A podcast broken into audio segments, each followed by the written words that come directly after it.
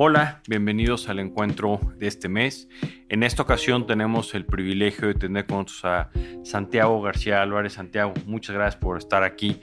Santiago es el rector de la Universidad Panamericana de la UP en el campus de la Ciudad de México, además de un gran profesional y un amigo cercano, ¿no? Cargo al que fue este nombrado en el, en el 2015, ¿no?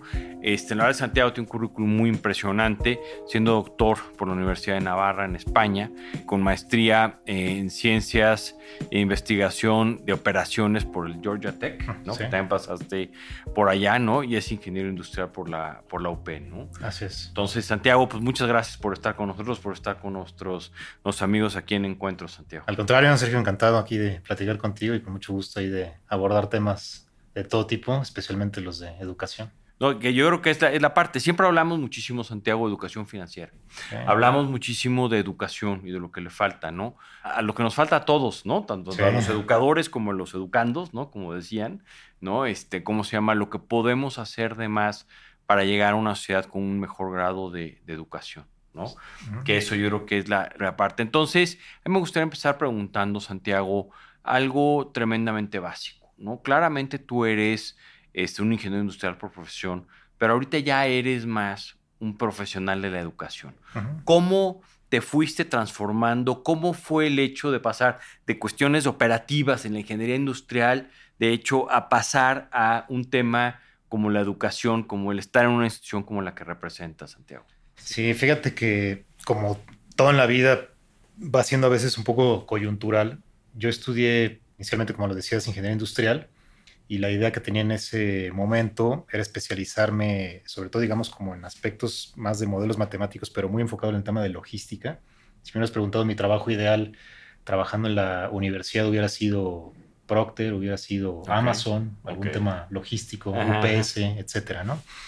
Y después de estudiar la carrera, estudié la maestría, pero en ese momento empecé a tener también, digamos, una incursión en el mundo académico, es decir, estuve trabajando en la propia universidad, pero ya con la visión de empezar a preparar un camino en paralelo desde el punto de vista académico.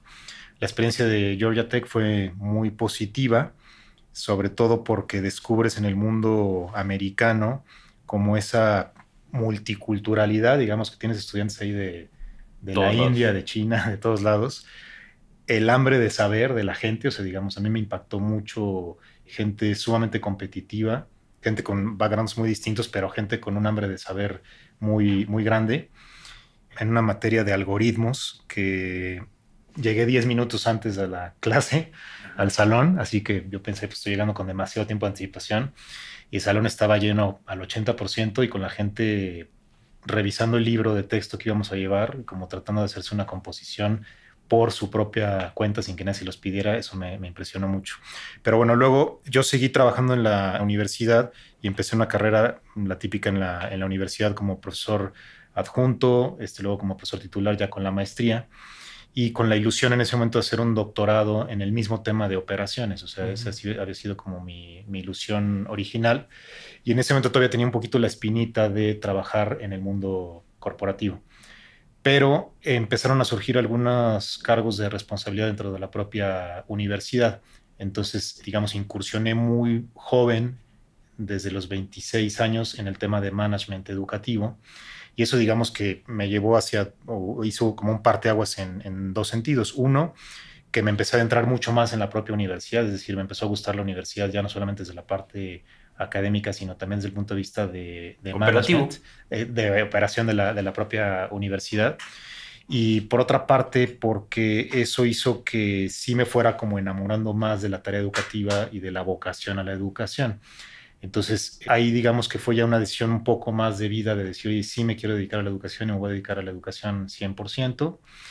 Y después, al haber ocupado varios cargos de dirección en la propia universidad o responsabilidades, digamos, administrativas, cuando decidí estudiar el doctorado ya no lo hice en un campo tan numérico, técnico como es la investigación de operaciones, sino que lo hice en un ámbito de en la Universidad de Navarra tienen un instituto que tiene, digamos, un pie totalmente metido en el tema de management y otro en el tema de filosofía. Entonces combinan como filosofía de la administración.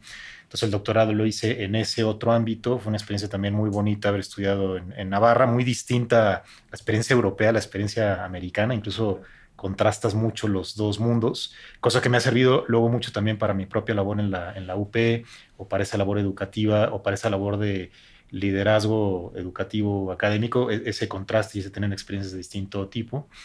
Y en Europa, la verdad es que en esa experiencia en Navarra, una cosa que me llamó mucho la atención, quizá me estoy saliendo un poco de tema, pero regreso ahorita a este tema más educativo personal, me llamó mucho la atención, es el modelo más de lecture, de una conferencia magistral donde puedes estar tres horas escuchando al profesor, que puede parecer como una cosa hoy en día, sobre todo insoportable, exactamente muy tiesa pero que la verdad es que con ciertos referentes que me tocaron escuchar allá, yo la verdad es que me quedé como muy impresionado de gente con una trayectoria académica muy grande, pero sobre todo con una gran sabiduría de vida, ¿no? O sea, gente que te puede estar eso, dos horas escuchándolos y que eras capaz de seguirlos escuchando y de seguir interesado por el tema porque eran gente con esa, con esa trayectoria, pero sobre todo transmitía esa, esa sabiduría de vida. Entonces, ya al final me acabé metiendo 100% en la parte educativa y lejos de esa intención originaria de que mi parte académica fuera muy de operaciones y muy de, modelos matemáticos, digamos que ya me fui yendo hacia un lado más soft, por decirlo así,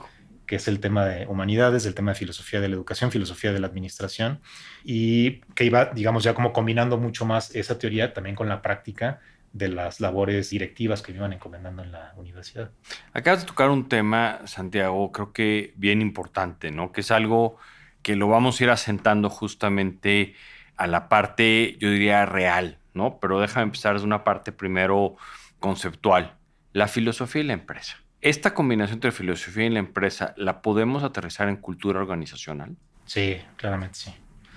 Sí, fíjate que una experiencia personal que la, viví, conocí a Carlos Llano, que es el fundador de la UP y de IPADE, y él era filósofo y empresario. O sea, digamos, tenía justamente esa combinación. Entonces él decía que su éxito se basaba en que le hablaba de filosofía a los empresarios y de empresa a los filósofos. Entonces dice que así fue como logró hacer, construir su campo profesional. Pero más allá de ese tema anecdótico, creo que sí me ha tocado ver mucho esa fusión de los dos mundos. Creo que lo que estudié en Navarra tiene muchísimo que ver con el aterrizaje de la filosofía en aspectos mucho más prácticos y sí te diría que la cultura organizacional, ahora que tocas el tema, me parece que es uno de los grandísimos retos de las organizaciones. Acabo de estar ahora en, una, en uno de estos programas de Executive Education en Harvard y uno de los profesores mencionó que en unos estudios que hicieron ellos, me parece que solo entre el 10 y el 15% de los CEOs de empresas americanas piensan que la cultura organizacional está lograda dentro de su empresa, o sea, que se sienten satisfechos. Entonces, yo sí creo, por lo que he estudiado, por lo que he visto, que hay muchísimos conceptos filosóficos que te acercan a preguntas que son un poco más de fondo, que tienen que ver con el propósito organizacional, que tienen que ver con el porqué de las organizaciones, que si eso lo logras bajar, lo logras aterrizar y sobre todo lo logras como permear en la organización, claramente te hace, digamos, como un distintivo desde el punto de vista de, de cultura que está, se puede, digamos, incluso ver de manera muy palpable en la práctica, en el día a día de la organización. Esto que comenta Santiago es algo que al momento de hacer inversiones, creo que son una de las áreas que más, por lo menos yo en lo personal, me fijo, ¿no? Y creo que en general, como parte del proceso de administración, ¿no? Cuando realmente hablas con diferentes niveles en la empresa y te das cuenta que todos están, en términos mundanos, jalando para el mismo lado, ¿no? Que tienen más creencias, pero no, no porque lo diga el manual, sino porque realmente lo creen.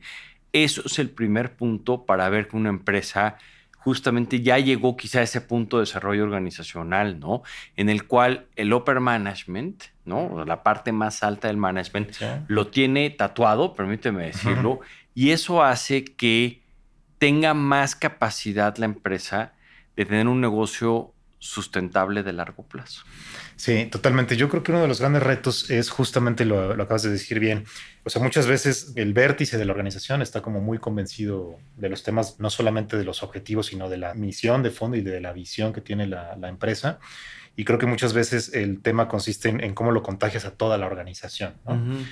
Ese contagio puede ser, digamos, el top-down tradicional, en el sentido de que puede ser a través de capacitación o puede ser involucrando con la gente en muchos, en el día a día también y a través del intercambio de experiencias tal, pero luego también se da a través del bottom-up, es decir, cuando la gente de la organización, yo lo que he visto es cuando la gente de la organización encuentra sentido en su trabajo, o sea, no es nada más una cosa rutinaria, repetitiva, sino que sabe encontrar una cierta creatividad. Ese creo que es una característica importante. Pero segundo, si es muy consciente del por qué y del para qué de la organización. O sea, no solamente, porque a veces nos centramos mucho en el qué y en el cómo, ¿no? O sea, vamos a fijar los objetivos y para llegar a esto hay que lograr este camino, ¿no? Pero yo creo que esas, esas organizaciones que por qué y el para qué es como muy presente en la vida organizacional y que forma parte también de las comidas y forma parte de los diálogos entre, entre las personas, me parece que esos son los que logran al final permear una cultura mucho más fuerte y esa gente que conoce el por qué y el para qué y que además está convencida es la que al final te da, como tú decías, una visión y una estabilidad en largo plazo también. Porque esto es, es lo que nosotros llamamos este, una economía de transición, ¿no?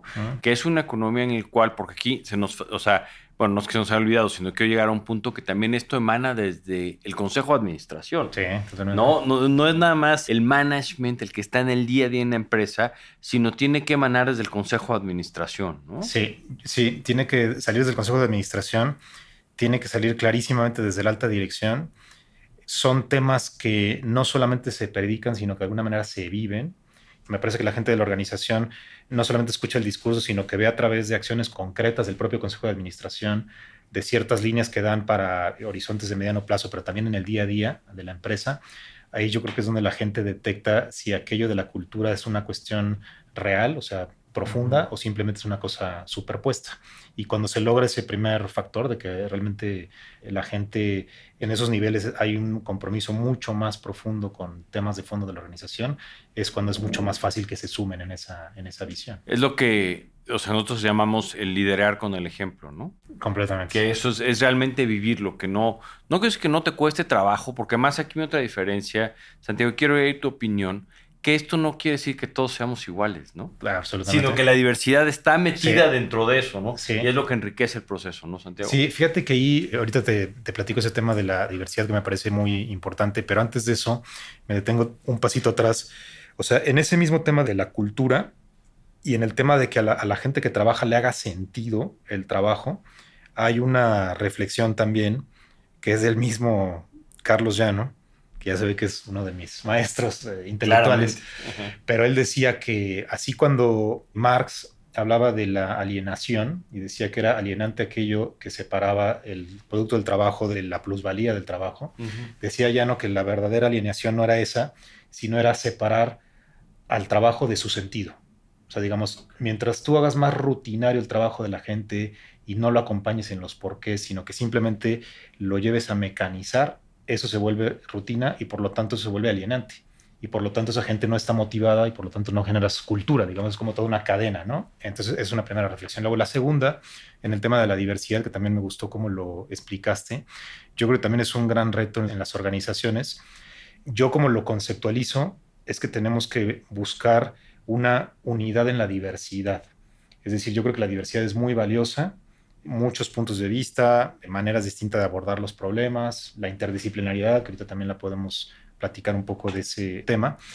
Pero al final de cuentas sí tiene que haber, digamos, como una especie de común denominador. Entonces ese común denominador a lo mejor es pequeño, pero es fundamental, es, es toda la organización y luego sí puedes tener, vamos a decir así, un numerador súper diverso. Y entonces en esa, en esa diversidad se encuentra mucha riqueza. Y yo creo que justamente los grandes retos de management, desde el punto de vista de factor humano, es cómo logras esa diversidad dentro de esa unidad, ¿no? dentro de ese conjunto que esté articulado, que haga sentido, pero que al mismo tiempo yo creo que esa diversidad parte de lo exitoso que tiene es que si tú respetas los talentos y al mismo tiempo respetas distintos puntos de vista y respetas, por ejemplo, eh, maneras creativas de abordar los problemas, o sea, eso abre un campo a la innovación y la innovación conecta mucho con la satisfacción. O sea, digamos, la gente que en su trabajo puede innovar, puede plantear cosas nuevas, puede plantear soluciones distintas, suele estar mucho más involucrada, sentirse mucho más contenta, porque está realmente echando a andar, digamos, eh, tu cerebro completo y no solamente una, una parte. ¿no? Aquí le llaman que, que, lo que queremos en esta empresa, por lo menos, es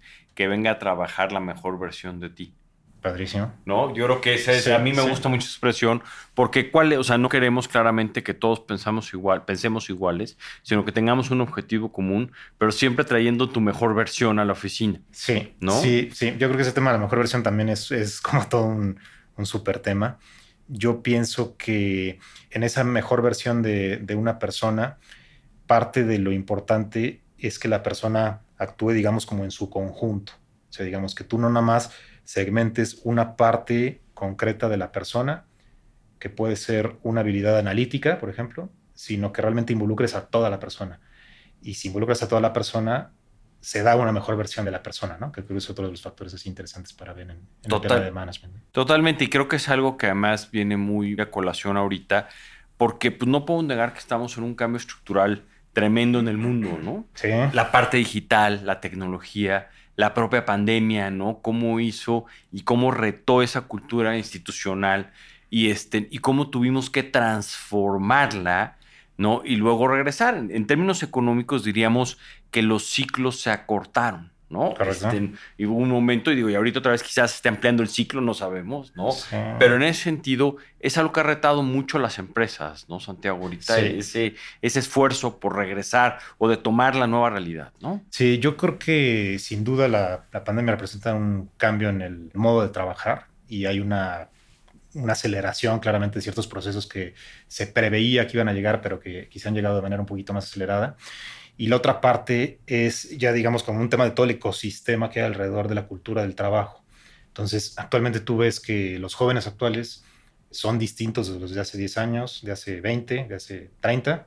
Tienen costumbres distintas, tienen intereses distintos, tienen gustos distintos.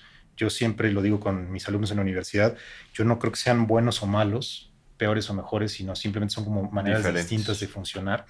Pero justamente en esa lógica de que se buscan mucha más variedad en el trabajo, menos permanencia en un mismo tipo de trabajo, fuerzas, digamos, que mundialmente están moviendo hacia direcciones, a lo mejor en algunos sentidos que se están replegando hacia una parte más sectorial o más local desde el punto de vista de, continentes y del mundo en ese principio de globalización y que luego ha, en ciertos sentidos ha, revirado hacia atrás. Entonces yo creo que toda esa dinámica general lleva a que en las culturas de trabajo pues claramente tienes que pensar de manera distinta. Yo creo que el otro tema que tú lo comentabas es el de la tecnología, uno, digamos que nos lleva a trabajar de una manera distinta. También en cuanto a hábitat, estos famosos trabajos híbridos, trabajos a, distancia, etcétera, que la verdad es que nos ha ayudado en ciertos sentidos, aunque también la presencialidad es importante. Pero luego también en el tema de la famosa, sea, digamos como los, los macro temas actuales de la inteligencia artificial, nuevas tecnologías, o sea, cómo eso nos va a cambiar ahí también hay otra dinámica muy interesante porque es cómo puedes potenciar toda esa parte, pero también preguntarte qué es lo eminentemente humano que no te puede sustituir la tecnología y cómo conjugas ambos mundos. La esencia. Y así es, y en esa conjugación, cómo generas nuevos ambientes de trabajo, cómo diseñas nuevos puestos de trabajo en función justamente de esa diferenciación. No, no sé si dentro de lo que te ha tocado ver, Santiago, a mí lo que me ha tocado ver últimamente es que ahorita la gente regresando a la pandemia cada vez está volviendo más a la oficina. No digamos que estamos volviendo. Digo, ya va a ser muy difícil ver quizá el cinco veces a la semana, el cuatro, depende, depende del sector, depende de muchas cosas de la empresa, ¿no? Pero yo lo que he visto y me ha sorprendido para bien es justamente los jóvenes que vienen saliendo de la universidad. Es decir, que ya tuvieron la pandemia, ellos son los que menos, digamos, oposición tienen a venir a la oficina. Ah. A mí eso me ha llamado la atención de una manera importante. ¿Por qué? Porque yo, yo siempre les digo que para mí, ¿no? El venir a la oficina era, como decimos en los economistas, una externalidad positiva, ¿no? Porque estabas junto a la gente que lleva más tiempo haciendo lo que haces y aprendías, ¿no? Y era algo como empresa, yo como persona siempre decía, híjole, qué pérdida va a ser para esta generación que está entrando a trabajar durante la pandemia y no tiene esa externalidad positiva. ¿Qué has sentido? ¿Qué has visto? O bueno, o en tu mundo como profesor, liderando una, una, educativa tan importante, tan relevante, ¿has sentido algo en ese sentido? Sí, fíjate que en, lo primero que decías de, de los jóvenes actuales, sí puede haber un cierto efecto paradójico o pendular, en el sentido de que a algunos de ellos les tocó una crisis importante en el confinamiento de la falta de convivencia que se han vuelto hacia el lado de decir, yo lo que añoro es justamente la convivencia, ¿no? Y en ese sentido lo que tú decías de, en algunos casos, incluso favorecer el trabajo presencial. Por otra parte, yo pienso que estas, digamos, como casi todo en la vida, me parece que son temas como de equilibrios. Tú lo decías muy bien en el tema de ya no son cinco días, son unos cuantos días. O sea, yo creo que esos equilibrios son muy buenos. Yo lo que he visto es que hay cuestiones que son muy beneficiosas del modelo híbrido. En el caso, por ejemplo, de nosotros en la universidad, nosotros tenemos, mm, hay tres campus de la UP a nivel nacional y luego está el IPADE, que es la Escuela de Negocios, ¿no? Pero en este ámbito, las reuniones que tenemos entre rectores, por ejemplo, el modelo online nos ha funcionado súper bien. Y si nosotros antes sesionábamos con viajes eh, de un grupo de personas grande cada mes en desplazamientos a distintos lados del país, actualmente funciona súper bien este modelo online. De repente es necesaria la presencialidad en estas reuniones, pero también hemos visto que ha simplificado y ahorrado en algunos ámbitos que no son estrictamente necesarios. En el tema académico, creo que uno de los grandes plus que tiene este modelo es la posibilidad de tener, por ejemplo, profesores internacionales que de otra manera no podrías contar. Entonces yo creo que este tema de que de repente te pueda dar una sesión o te pueda dar incluso un curso, un profesor que está en otro país a través de este tipo de plataformas, me parece que es un plus importante, pero sí yo soy de la idea de que tiene que ser totalmente un equilibrio, ¿no? O sea, digamos, tiene que ser ambos componentes y cada cuestión, tanto la online, digital, técnica, como la misma presencial, en el momento, en el lugar adecuado, con las personas adecuadas. O sea, yo creo que es una combinación muy prudencial al final.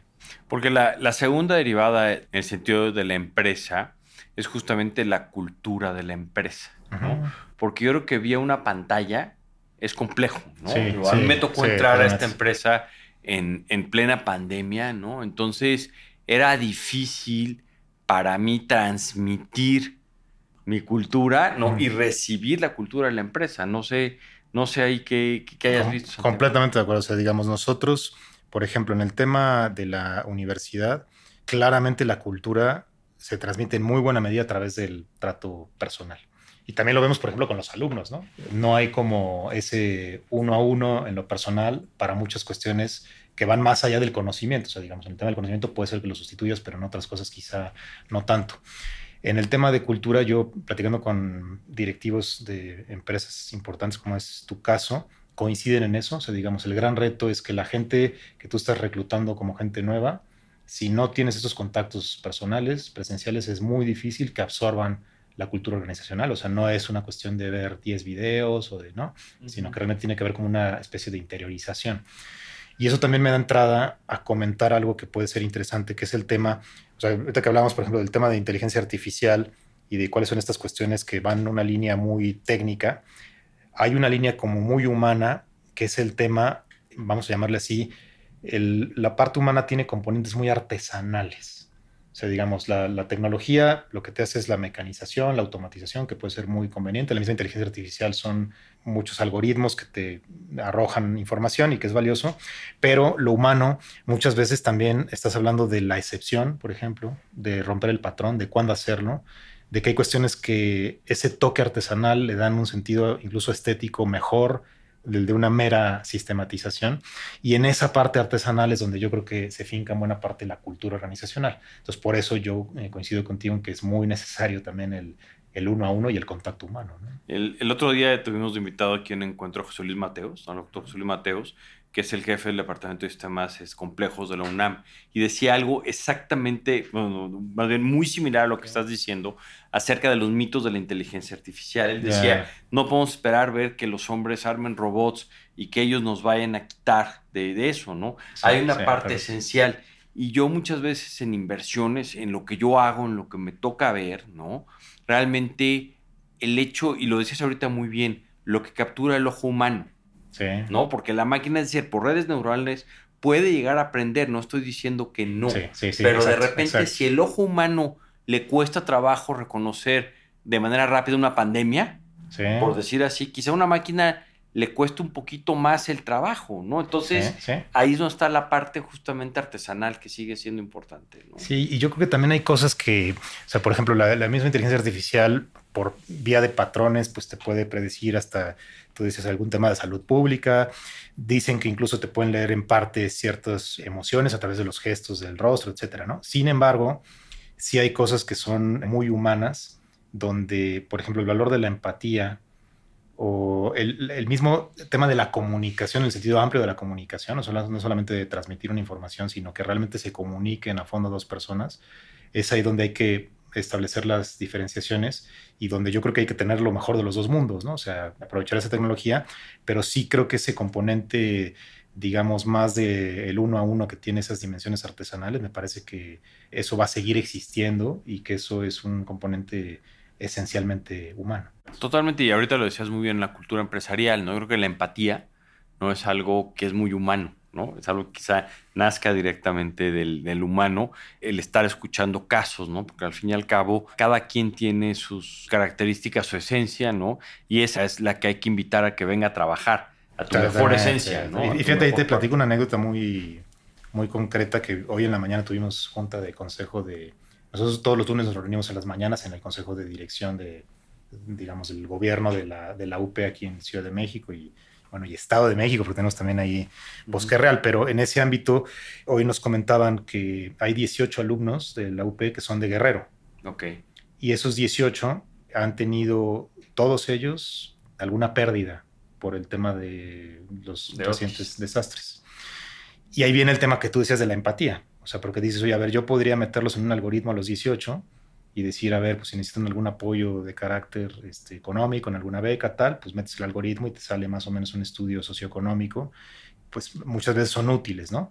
Pero aquí me parece que uno de los directivos nos transmitía muchos diálogos que había tenido personalmente con ellos y eso te cambia toda la dimensión, porque dice, no, no solamente es un tema de demos eh, becas y demos descuentos, sino cómo puedes llegar a entender exactamente qué le está pasando a esa persona, qué está viviendo su familia, qué otro tipo de implicaciones está teniendo esa, afectación. Y creo que ese es un valor súper humano, o sea, digamos que se logra mucho en el uno a uno y que solamente a través de un intercambio como un poquito más profundo que un tema abstracto, un intercambio también de, de, sentimientos, de cuestiones más de fondo, es donde puedes entender y por lo tanto puedes ser mucho más eficaz en una ayuda más integral que un aspecto simplemente monetario. Y esa empatía es también lo que genera en algún momento, Santiago, también el lograr carreras de largo plazo en la empresa, ¿no? Cuando la empresa siente o las personas sienten cierta empatía con la empresa porque han entendido las diversas situaciones por las que pasan, ¿no?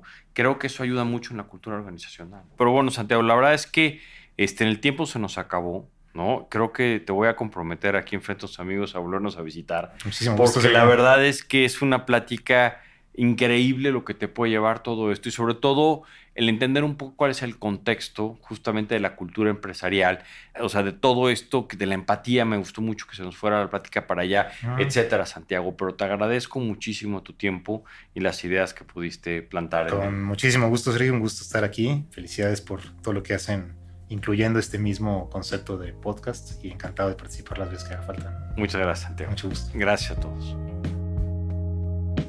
Bye.